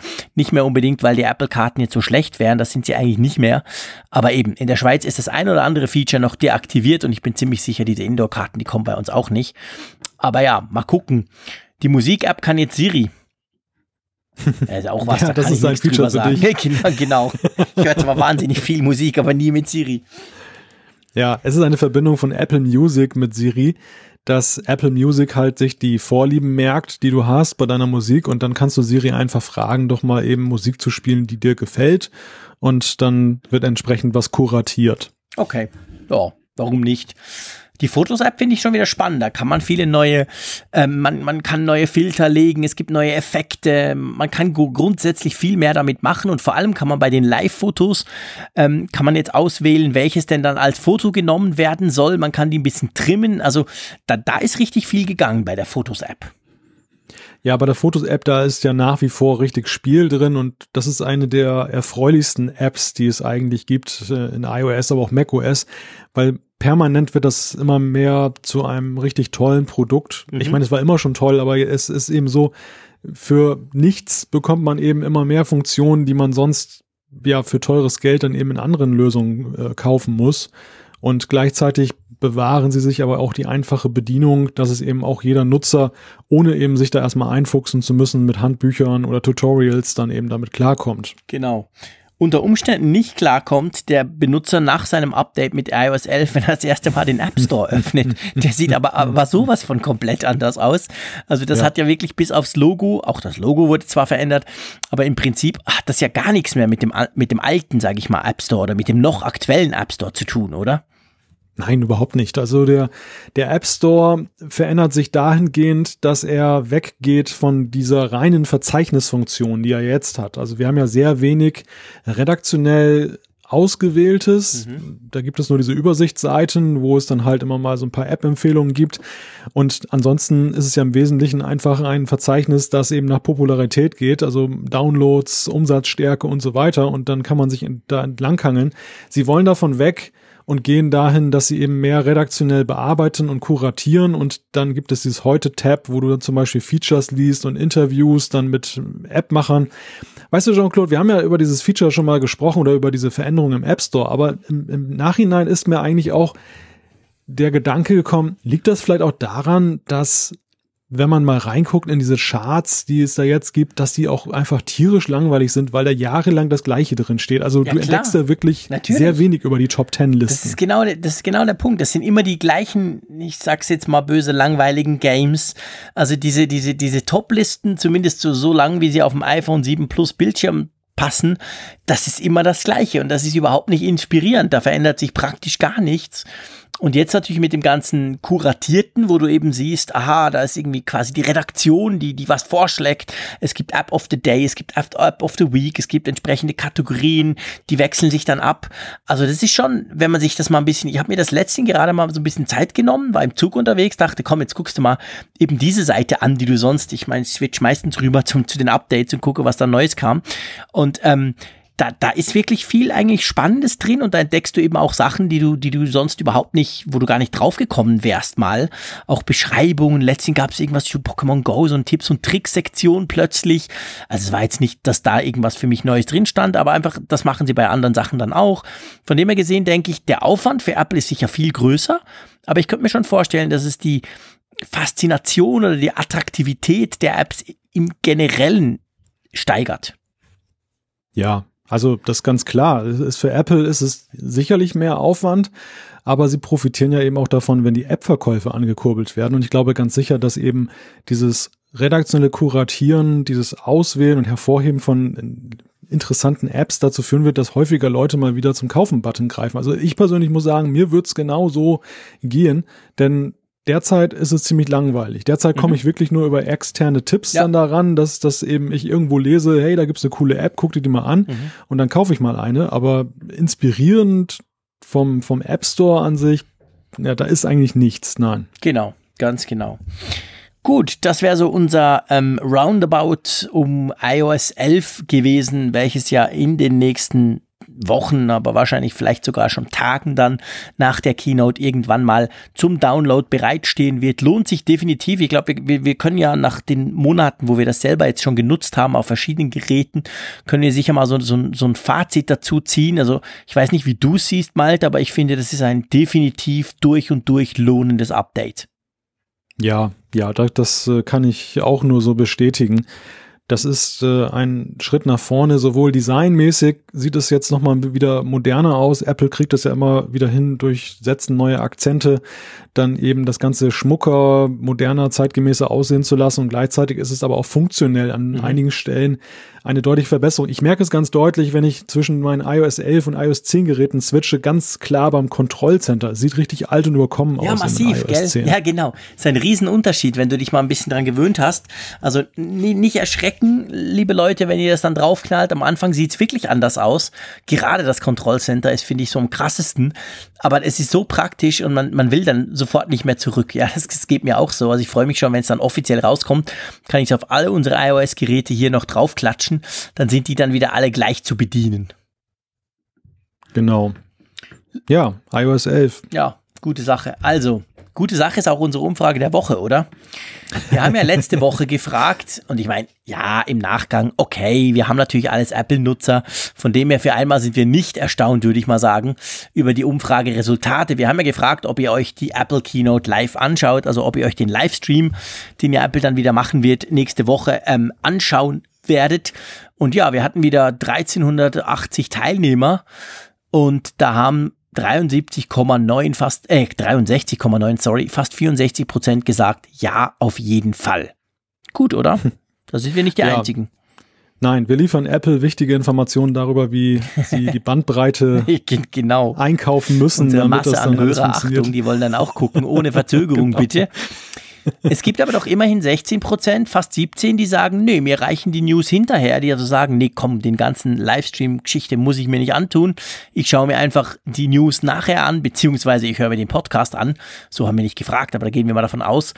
Ähm, ja, ist eigentlich auch ist, ist logisch, oder? Es gibt natürlich immer Leute, die sagen, ja, ist mir viel zu aufwendig, da am Abend zwei Stunden im Team Cook und seinen Leuten zuzugucken. Ja, umso mehr freue ich mich, dass sie uns zuhören, augenscheinlich. Und äh, sich an einer Umfrage beteiligen. Das ist ja auch ein ziemlicher Zeitaufwand. Also ja, genau. macht weiter so. Ja, genau, definitiv, stimmt. Also ich hätte ja sagen können, nee, interessiert mich nicht, weil ich guck's ja nicht und dann macht ihr gar nicht mit. Aber das ist immer schöner bei unseren Umfragen. Ihr macht dann meistens auch mit, auch wenn ihr quasi sagt, nee, will ich nicht oder interessiert mich nicht, aber trotzdem mitmachen, das ist natürlich cool. Was haben wir diese Woche für eine Umfrage? Geht wieder zurück an den Anfang unserer Sendung, oder? Genau, das mit dem ruhige Kugelschieben, das wollen wir nochmal aufgreifen und wollen euch einfach mal die Kugel schieben lassen. Also egal welches Eingabedevice ihr dafür benutzt, um dann eben drauf zu drücken, okay, in der Funkgerät-App gibt's ja nur eins in den Finger. Aber ähm, uns, will, uns würde interessieren, welches Ein welche Eingabegeräte oder welches Eingabegerät nutzt ihr bei eurem Notebook? Tastatur, die ist außen vor, ist klar, die müsst ihr benutzen. Aber benutzt ihr das Trackpad? Nehmt ihr eine Maus? Mögt ihr den Trackball, so wie Jean-Claude? Habt ihr vielleicht ein Grafiktablett oder was ganz anderes? Das würde uns einfach mal interessieren. Genau, und zwar spezifisch mal aufs Notebook, weil man ja da quasi etwas dabei hat und dann die Frage ist halt so ein bisschen, ja, reicht euch das? Oder es gibt ja viele, die sagen, ja, diese Trackpads sind irgendwie knifflig, obwohl ich die von Apple mit Abstand die besten finde von allen Geräten. Aber ähm, ja, auf jeden Fall, das interessiert uns. Mal gucken, was dabei rausspringt. Und nächste Woche werden wir das dann auf jeden Fall auflösen. So, wir sind plus minus auch bei einer Stunde. Ich würde sagen, wir haben noch ein bisschen Zeit für Feedback, oder? Ja, genau. Wir haben ja auch viel spannendes Feedback wieder bekommen. Es ist ja mal wieder Wahnsinn, was da so eingeht. Und diesmal haben wir eine Zuschrift, die ist sehr ausführlich, die ist anonym, also wir wissen, wer sie geschickt hat, aber wir veröffentlichen nicht den Namen oder sagen ihn nicht. Aus gutem Grunde, denn es geht um China, es geht um die Arbeitsverhältnisse in den Fabriken. Wir hatten ja dieses Thema letzte Woche mit Blick auf diesen Bericht über Apple. Und da haben wir jetzt von einem Insider, der weiß, wie es da zugeht, der aus, nämlich aus diesem Raum da kommt, ähm, haben wir interessante Informationen bekommen schon. Ja, ganz genau. Er hat uns geschrieben, er arbeitet dort, er arbeitet für eine europäische Firma und guckt, dass das eben alles funktioniert, was die da in China so machen. Und ähm, hat wirklich uns ganz, ganz spannende Insights gegeben. Und er fängt eigentlich an, es ist eine sehr, sehr lange Zuschrift, wir werden die nicht vorlesen, wir werden sie mehr besprechen. Ähm, es geht wirklich drum, er sagt zum Beispiel, dass sich in China, ganz generell in Asien, aber vor allem eben auch gerade in China extrem viel, extrem schnell verändert. Er schreibt auch, dass wir in Europa uns das teilweise gar nicht vorstellen können, wie wahnsinnig schnell da so gewisse Umbrüche kommen. Er schreibt zum Beispiel, dass die Preise locker immer über zehn Prozent pro Jahr ansteigen, bei allem eigentlich grundsätzlich. Und das zieht natürlich dann alles noch hinterher. Und dass China auch sehr stark aufs Thema Umweltschutz setzt, gell? Was wir uns was bei uns, ich sag mal so ein bisschen, zumindest medial gesehen, eigentlich untergeht, oder? Völlig, völlig. Also mir war bislang nicht bewusst, dass es da ein sogenanntes Environmental Protection Control gibt, was dann von China durchgesetzt wird und nicht so wie hier in Europa, dass sich das so in Empfehlungen erschöpft oder so Zertifikate kauft, zum Beispiel, was wir hier haben mit CO2 und diesen ganzen Geschichten. Nein, da wird knallhart, werden da Fabriken geschlossen, das muss man sich mal vorstellen, also wo hunderte und tausende von Menschen beschäftigt sind, die werden von jetzt auf gleich eben dicht gemacht und wir haben da auch eine Zahl bekommen, allein in drei Provinzen, die hier mal beispielhaft genannt sind, sind 5151 Fabriken vorgemerkt zur Schließung. Diese werden bis Oktober geschlossen. Wahnsinn. Ja, das oder? können wir uns überhaupt nicht vorstellen, weil die zum Beispiel eben den neuen Umweltrichtlinien nicht entsprechen, weil die dort ähm, zu, zu dreckig sind etc. Und da kann es eben passieren, dass zum Beispiel ein Hersteller von irgendwie Verpackungen dann einfach plötzlich dicht machen muss, beziehungsweise dass der selber plötzlich diverse Fabriken geschlossen bekommt und dann gucken muss. Das sind natürlich Sachen, die können wir uns hier gar nicht vorstellen. Und aber so offensichtlich funktioniert das dann, beziehungsweise das wird halt einfach durchgedrückt. Und ähm, und dann ist es so, dass offensichtlich auch Fabriken immer wieder von den lo lokalen Regierungen in China aufgefordert werden, die Mindestlöhne zu erhöhen. Das sei auch drum nötig, weil teilweise je nach Provinz die Preise manchmal sogar im Monatsrhythmus um 5, 6 oder 7 Prozent steigen. Da müssen natürlich die Löhne entsprechend auch passieren, sonst können die Leute ja gar nicht mehr davon leben. Also das sind eigentlich ganz krasse Umwälzungen, die da passieren, ähm, die da vor allem ganz schnell passieren in, die, in, die, in, diesem, in, diesem, in diesem Raum, oder? Ja, vor allem, wenn wir es mal in den Kontext rücken, der Artikel, die wir letzte Woche thematisiert haben und der Kritik, die wir ja auch so ein bisschen geübt haben an China, dann zeigt sich eben auch, dass da der Kenntnisstand, der hier in Europa und auch in den USA behandelt wird, eigentlich schon fast ein veralteter ist. Also China, das wird uns hier auch sehr plausibel und an weiteren Beispielen dargelegt, ist eigentlich schon weit über das hinaus, was man hier noch als Stand der Dinge ansieht. Und es sind eher andere Länder auf der Erde, die eben diese Bedingungen haben, die China vor fünf bis zehn Jahren hatte, während China, so wird eben auch dargelegt, immer mehr dann den Standards entspricht, die wir auch hier haben, was aber China wiederum unattraktiv macht als Fertigungsstätte teilweise. Ja, genau. Er schreibt auch, dass schon gewisse Sachen dann auf Vietnam oder in andere Länder ausgewandert sind, weil China quasi schon zu teuer ist, in Anführungszeichen. Ähm, das ist natürlich auch krass. Und ich finde ganz spannend, was wir, was wir auch noch besprechen wollen. Er schreibt äh, über das Thema so, warum zahlt denn Apple nicht mehr? Also quasi, wir haben ja darüber gesprochen letztes Mal, es gibt ja diese Kontrollen. Er sagt, er weiß ungefähr, wie das abgeht und, und dass Apple das eigentlich sehr ernst nimmt, dass die meisten ähm, europäischen bzw. westlichen Firmen das sehr ernst nehmen, diese ganzen Kontrollen und die dabei zum Teil sogar von der Regierung unterstützt werden. Aber eben auf die Frage, warum denn Apple nicht einfach viel mehr Kohle zahlt, damit eben diese, diese, die dort arbeiten, dann entsprechend auch mehr Kohle bekommen. Und da bringt er einen Punkt auf, den finde ich schon sehr, sehr spannend. Der war mir zum Beispiel gar nicht so ganz bewusst. Schieß mal los. Ja, okay. Und zwar, ähm, er schreibt, es sei ja nicht so, ähm, dass es jetzt auf der ganzen Welt diverse Länder, Regionen und Fabriken gibt, die das jetzt in die, die quasi überhaupt fähig wären, so zum Beispiel, wenn wir beim iPhone bleiben, so ein iPhone in diesen gigantisch hohen Mengen und mit der gleichbleibenden Qualität zu produzieren. Und das ist was, ich habe dann noch ein bisschen recherchiert, die New York Times hat da mal einen Artikel drüber geschrieben. Also da ging es darum, weil der Trump ja gesagt hat, hey, Apple baut jetzt dann bei uns in Texas und so. Und ich meine, seien wir ehrlich, das ist totaler Quatsch. Also diese Qualität und vor allem irgendwie eine Million Geräte pro Tag rauszuhauen, das kriegt das kriegt man nicht einfach hin. Das baust du nicht in, in, einem halben Jahr auf oder so.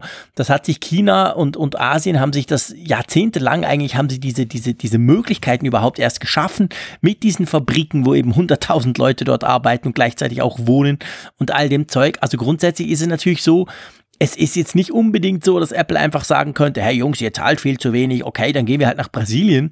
Die haben es ja mal probiert mit Südamerika. Das ist dann medial plötzlich ging das dann so ein bisschen unter, weil man einfach rausgefunden hat, es funktioniert nicht.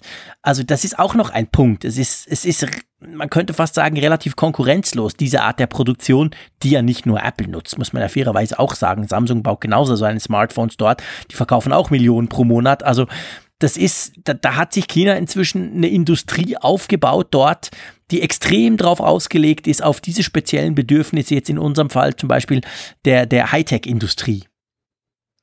Ja, und sie haben natürlich auch eine Geschwindigkeit, teilweise natürlich auch aufgrund ihrer unorthodoxen Methoden, die im westlichen Raum nicht möglich ist. Also jeder, der sich hier mal mit industrieller Ansiedlung auseinandersetzt, der wird schnell feststellen, dass eben schon die Ansiedlung eines mittel, mittelgroßen Gewerbebetriebes mit den planungsrechtlichen Vorgaben, mit der Frage, wo kriege ich die entsprechenden Fachkräfte her, wie werden die qualifiziert, dass das eben eine Mammutaufgabe ist, wo wir von Zeiträumen von fünf bis zehn Jahren sprechen teilweise. Und das ist eben, das hält überhaupt nicht Schritt mit der technischen Entwicklung. Man sieht ja schon, dass China selbst da an Grenzen kommt, mhm. wenn Apple eben zum Beispiel die AirPods mal eben raushaut und dann die entsprechenden Produktionskapazitäten gar nicht so schnell wachsen können, wie der internationale Bedarf, die Nachfrage eben nach diesen Produkten wächst.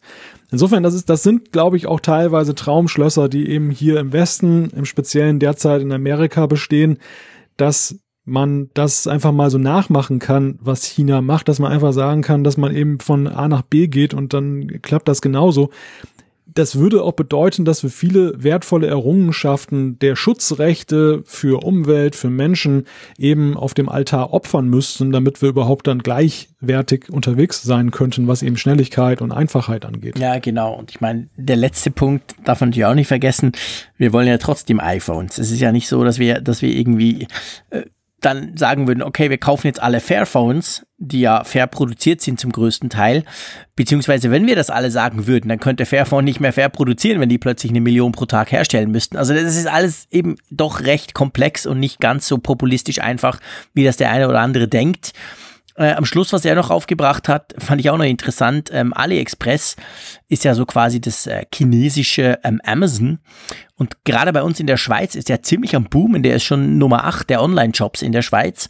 ist total erstaunlich eigentlich, vor allem weil die sehr viel Schrott auch liefern.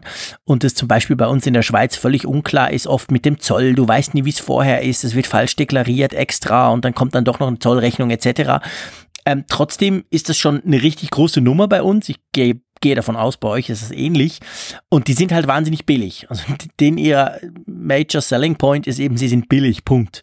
Oftmal auch qualitativ sehr, sehr, sehr schlecht, aber eben halt billig und das funktioniert auch. Also es ist natürlich schon so, dass eben sehr viele sagen, ja, kommst mir doch wurscht, Hauptsache es ist billig, oder? Ja, das spielt ganz klar eine Rolle. Und das ist auch hier in Deutschland so, diese China-Shops, diese, dieses Direct-Trading, was da stattfindet, das, das gewinnt immer mehr an Bedeutung.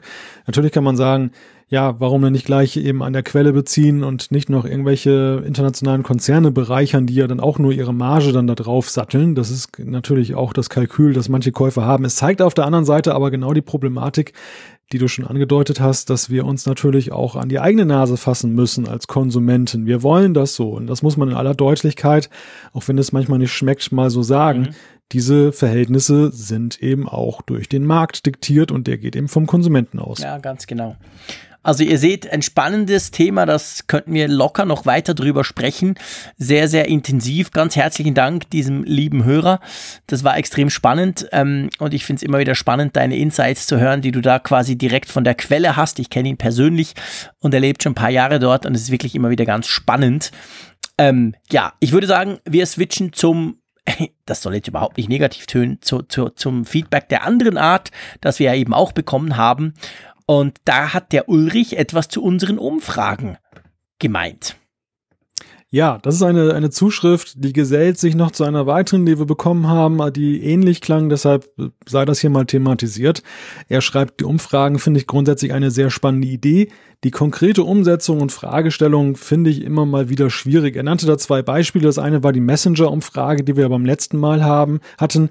Dort äh, kritisierte er die fehlende Möglichkeit, mehrere Optionen auszuwählen, dass man sich also festlegen musste auf eine primäre Messenger-App, weil er durchaus zu Recht sagte, dass eben das manchmal schwer ist zu sagen, was man mehr nutzt oder was einem mehr am Herzen mhm. liegt. Das sind eher pragmatische Gründe. Und ähm, es ging auch um die äh, aktuelle Umfrage mit der Apple Keynote. Äh, auch dort kritisierte er so ein bisschen die Fragestellung. Genau. Dazu muss man ja ganz generell sagen, also Ulrich, du hast natürlich völlig recht. Wir müssen uns vielleicht genauer überlegen, was für Fragen wir stellen oder ob man die eben entsprechend falsch verstehen kann, sage ich mal. Ähm, und auf der anderen Seite ist es aber so, gell, lieber Malte, im Moment, und das wird auch noch eine Weile so bleiben, das wollen wir auch in dem Sinne wie nicht ändern, aber ähm, technisch ist es im Moment nicht möglich, dass man zum Beispiel mehrere ähm, Auswahl, also dass man quasi einfach sagt, ich brauche das und das und das, oder?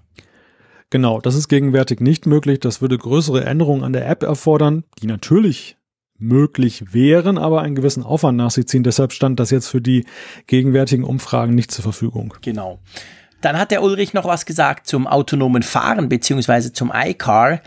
Und zwar ähm, schreibt er da, er sagt, ähm, etwas hätte gefehlt und zwar das Umfeld, die Konkurrenz mit in Betracht zu ziehen. Er meint, vielleicht hat Apple erkannt, was für ein Riesenaufwand es ist, eine Autoproduktion neu auf die Beine zu stellen, wie das zum Beispiel Tesla gemacht hat in den letzten Jahren. Vielleicht hat Apple auch erkannt, wie viele Fahrkilometer beziehungsweise was für eine große Autoflotte es braucht, um die nötigen Trainingsdaten für die AI des autonomen Fahrens zu trainieren. Tesla hat ja eine große Flotte, weil die, da sammelt jeder Tesla quasi Daten. Und solange Apple nur ein paar Busse auf fest definierten Strecken am Land fährt, wird das ganze autonome Fahren wesentlich einfacher. Und vielleicht ist ja Apple sogar mit Tesla in Verbindung. Sie hätten ja genug Kohle. Er meint dann aber, der Elon Musk würde wahrscheinlich nicht verkaufen. Sehe ich übrigens auch so. Also man weiß ja, es gab mal diese Verbindung von Apple und Tesla und man, es haben zumindest schon viele immer wieder spekuliert, ob denn Apple nicht einfach Tesla kaufen könnte. Aber ich glaube, das ist etwas, was ähm, sich Apple zwar leisten könnte, aber Tesla wird sicher nicht verkauft. Oder siehst du es auch so? Ja, das glaube ich auch nicht. Dafür ist der Elon Musk auch ein zu, hat zu, ein zu großes Ego, als dass er sich da an Apple verkaufen lassen würde. Genau, allein das ist unverkäuflich, das, genau. das Ego von Elon Ganz Musk. genau. Ja. Gut, schöne Geschichte von Achim. Magst du die mal vorlesen zu Siri? Ja, was zum Schmunzeln. Und zwar schreibt er, Siri ist vor 13 Jahren auf die Welt gekommen. Und wir beide haben uns da erstmal in den Kopf gefasst genau. und gefragt, Moment, Siri, 13 Jahre, wie geht das denn? Das iPhone wird doch gerade erst 10. Ja, wird dann noch aufgeklärt und er schreibt, und ich habe die Nabelschnur durchgeschnitten. Hä? Ja, meine Tochter heißt Siri, eigentlich Sirit, aber jeder nennt sie Siri, ist übrigens die schwedische Form von Sigrid und vor ein paar, ein, und vor ein paar Jahren, als Apple eben diesen Namen verwendete, musste sie sich ein paar Scherz anhören, wie, wie viel Uhr ist es oder wie wird das Wetter morgen? die ist echt arm dran, aber irgendwie ist es doch witzig. Ja, vor allem ist ja cool genug, das locker zu nehmen, schreibt er auch. Genau, und äh, es ist wohl auch schon wieder nicht mehr so aktuell. Achim schreibt außerdem, ich muss immer ein wenig schmunzeln, wenn Jean-Claude mit Siri sowas von nichts anfangen kann, was ich absolut bestätigen kann. Sie versteht einen wirklich schlecht, vor allem Sätze, in denen zum Beispiel Zimmer aufräumen enthalten ist, liegt vielleicht an ihrem Alter. Vielleicht wird die Erkennungsquote von Apple Siri in ein paar Jahren auch selektiv sehr schlecht. Aber natürlich ist Siri total toll und ich finde es super, dass sie da ist. Das ist fantastisch, Achim. Ich musste so lachen, als ich das gelesen habe. Ich war im Zug gerade im Intercity zwischen Bern und Zürich und habe einfach laut losgelacht, weil ich das so witzig fand. Und ähm, ja, ist eine, ist eine coole Geschichte. Und ist auch witzig zu sehen, was das dann quasi auslösen kann, wenn so ein Konzern was macht und einfach einen Namen nimmt und eben, da gibt's jemand da mit diesem Namen. Also das finde ich eine ganz, ganz schöne Geschichte. Und es ist ja nicht ganz so, muss ich vielleicht noch sagen, ich, ich kann ja nicht komplett nichts mit Siri anfangen. Ich tue das natürlich immer so ein bisschen überspitzt formulieren hier. Ich habe es ja auch schon gesagt, auf der Apple Watch für Timer und für, für, für, für den Wecker brauche ich sie grundsätzlich täglich. Und ich glaube, ich weiß gar nicht mehr, wie man einen Wecker noch anders stellen könnte. Also da brauche ich sie schon auch. Aber sonst sonst finde ich halt eben tatsächlich Siri und ich irgendwie, das klappt noch nicht so richtig. Aber ja, total spannend. Herzlichen Dank für deine Zuschrift. ja, sehr schön. Du bist dran. Weiter geht's mit Bin ich schon wieder dran? Ja, nee, das stimmt. Ich, ich bin dran. Sorry. Es ist, es, was soll ich jetzt sagen? Es sei wieder spät. Nee, Quatsch. Es ist zwar spät, aber ähm, genau, ich bin ja dran. Und zwar der Timo, der schreibt uns per E-Mail zur letzten Folge. Er, er sagt, dass er nach wie vor viele Leute sieht, die mit einem iPhone 5 beziehungsweise einem SE rumlaufen und viele schwören ja immer noch auf die Größe und das Design. Also was meint ihr? Könnte da was kommen? Vielleicht im Frühjahr 2018? Seine persönliche Meinung dazu ist, ich glaube, Apple wird das iPhone SE nicht fortsetzen. Derzeit bekommt man ein iPhone 6 und ein iPhone SE fast zum gleichen Preis und mit der Zeit gewöhnen sich immer mehr ans etwas größere Design. Just my two cents. Ja, wie siehst du das mit dem iPhone SE? Vielleicht zuerst mal ganz generell. Denkst du, das geht noch weiter? Ja, das ist eine spannende Frage, die Timo da aufgeworfen hat. Ich bin mir nach dem, was er geschrieben hat, auch nicht mehr so sicher, ob das eine Zukunft hat. Also wir hören ja gar nichts mehr in der Richtung SE. Und Vielleicht ist es tatsächlich so, dass eben dadurch, dass die Smartphones allgemein immer größer werden, dann da jetzt so ein Punkt erreicht ist, wo dieses Herbeisehnen der, des alten Formats allmählich nachlässt. Ich weiß ja sowieso, du sprichst vom Mäusekino. Mhm. Ich weiß nicht, wie groß die Fanbase ist. Das weiß natürlich nur Apple. Ja, und das sagen sie leider eben auch nicht. Das geben sie nicht raus, wie viele iPhone SE.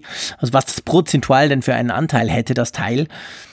Ähm, ja, eben, also ich merke, ich bin da natürlich stark gefärbt von meiner eigenen von meinen eigenen Vorlieben und da ist, ist, ist bigger better. Also von dem her gesehen, beim, beim, beim Smartphone finde ich groß ist super und groß und ohne Rand ist noch viel superer, weil dann hat man nur Display. Ähm, ja, ich könnte mir auch vorstellen, dass dann vielleicht die iPhone 6S zum Beispiel dann irgendwie wirklich nochmal stark vergünstigt werden, vor allem das kleine S, das nicht das Plus, und das dann quasi so als Einstiegsgröße rausgeht. Pff, es ist schwierig zu sagen. Also ich meine, das neue iPhone, das iPhone X, wenn es dann so heißen würde, das wird ja wieder ein bisschen kleiner für all die Großgroßen, also für das iPhone 7 Plus soll es ja kleiner werden mit einem größeren Bildschirm, dank eben dem Weglassen der Ränder. Aber ich glaube auch nicht, dass Apple im, im unteren Segment rein größenmäßig ähm, noch irgendwas Großes macht oder so ein ganz neues Design bringt, so viereinhalb Zoll es ist insofern wäre es ja spannend, weil es gibt eigentlich außer Sony keinen Hersteller, der noch mit viereinhalb Zoll irgendwas äh, Sauberes macht. Es gibt schon Geräte, aber die sind großmehrheitlich Schrott. Und ähm, wenn du wirklich quasi aktuelle Technik möchtest, aber in so einem kleinen Gerät, da gibt's nur Sony mit seiner Xperia XZ1 äh, Kompakt, wurde jetzt gerade an der IFA vorgestellt. Und dann eben Apple mit dem iPhone SE. Also von dem her gesehen, der Markt ist vielleicht sehr klein, aber es gibt auch nicht viel Konkurrenz, oder? Ja, ja, ich glaube, es ist alleine eine Frage des Absatzes und eben wie hoch die Marge da ist. Also wie, ob das jetzt für Apple sich zum Zusatzgeschäft entwickelt oder ob man es einfach mitlaufen lassen kann. Das Betriebssystem ist ja darauf eingestellt. Es ist ja jetzt nicht so, dass Apple jetzt zum Beispiel softwaretechnisch größere Verrenkungen machen muss, um das SE am Leben zu halten. Mhm. Man hat ja dadurch, dass man ja abgerückt ist über die Jahre vom festen Layout, vom festen, Stimmt. von den festen Größen, dieses äh, Size Classes und dieses äh, adaptive Layout, das passt auf alle Größen. Das ist ja. eigentlich vollkommen egal, wie groß das ist. Insofern könnte man es einfach weiterlaufen lassen. Es ist am Ende nur eine Frage davon, wie viele trauern denn dem Ding hinterher ja, und wie genau. viele kaufen es wirklich. Ja, wir, wir sind da sehr im spekulativen Bereich, weil, weil, wie du schon sagtest, lässt Apple ja nicht raus, was da wirklich los ist. Und wenn ich so ins Straßenbild gucke und wenn ich mir auch die Neuerscheinungen anderer Hersteller ansehe, dann bekommt man nicht wirklich das Gefühl, dass es noch einen großen Bedarf danach gibt. Also mhm. es ist tatsächlich, glaube ich, immer mehr eine Nische, weil die Gewöhnung eben an große Formate sich auch eben gesellschaftlich durchgesetzt hat. So wie es vielleicht auch eben auch war, dass eben noch viele eine ganze Weile dem Klapphandy oder dem Slider hinterher getrauert haben. Und nach ein paar Jahren war es dann eben auch wirklich durch, als alle ein Smartphone hatten. Ja, genau, genau. So, einen nehmen wir noch, eine kleine Korrektur eines Schweizers für den Schweizer und dann beenden wir diesen Apfelfunk. Den musst du vorlesen. Ah, super, ja klar. Der S hat uns geschrieben und er lebt seit sechs Jahren im Aargau und weder in Zürich noch sonst wo sagt jemand Eis. Das war ja nun mein kleiner Einwand, ob man denn tatsächlich Eis sagt in der Schweiz. Und bei meinem, bei meiner Reise in die Schweiz vor ein paar Jahren, da war es ja eben auch so, dass ich das Gefühl hatte, irgendwie habe ich das nie gehört, das Wort. Und äh, das Wort musst du jetzt nochmal sagen, weil ich spreche es mit definitiv falsch Klasse. aus. Irgendwie Glasse. Ne? Klasse, ja. ja. Ja, genau. Und ansonsten entlarvt man sich als Dütscher genauso wie Züricher See. Es ist der Zürichsee. Ja, genau. Das ist der, das ist so der Klassiker oder die neue Zürich Zeitung oder Züricher Zeitung. Ähm, ja, bei, bei, bei Eis hat er grundsätzlich recht. Die Schweizer sagen eigentlich alle Glasse und ich sag zwischendurch Eis. Das kommt wahrscheinlich daher, dass ich ja bis ich sechs war deutsch aufgewachsen bin, weil meine Mutter aus Frankfurt kam. Äh, und demzufolge habe ich dann eigentlich erst verhältnismäßig spät gelernt oder ich spreche so viel Deutsch oder wenn wir lange Deutsch quasseln, schalte ich bei mir intern so ein bisschen auf Deutsch, keine Ahnung. Aber es ist schon so, die meisten sagen Glasse und verstehen das dann auch entsprechend. Aber ich finde es eigentlich wurscht. Hauptsache man kriegt am Schluss Vanille. Das ist das Wichtige. Wie das Ding heißt, ist eigentlich egal. Aber ja, du, ich würde sagen, wir sind perfekt in der Zeit. Wir haben es geschafft, vor der großen Apple Keynote nochmal eine Sendung komplett zu füllen mit Themen und Inhalten. Und nächste Woche habe ich das Gefühl, werden wir eher das Problem haben, wie wir die vielen Inhalte dann verteilen werden, oder? Ja, wollen wir es hoffen, wollen wir es hoffen. Ja, okay, ja, genau, vielleicht ist ja nur ganz kurz, der Tim Cook erzählt was über die Zahlen und geht wieder.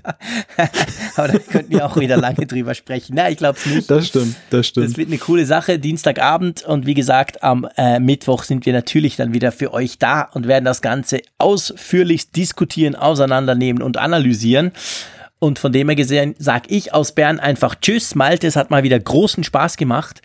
Äh, ich wünsche noch eine schöne Woche an der Nordsee und wir hören uns dann spätestens nächste Woche wieder.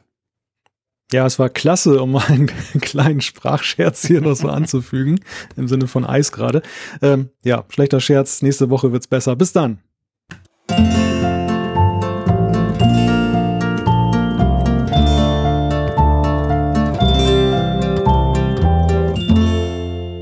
Alle Folgen im Überblick, Neuigkeiten per Push-Nachricht, Umfragen und die Hörerkarte, dies und mehr in Funkgerät, der App zum Apfelfunk. Kostenlos im App Store.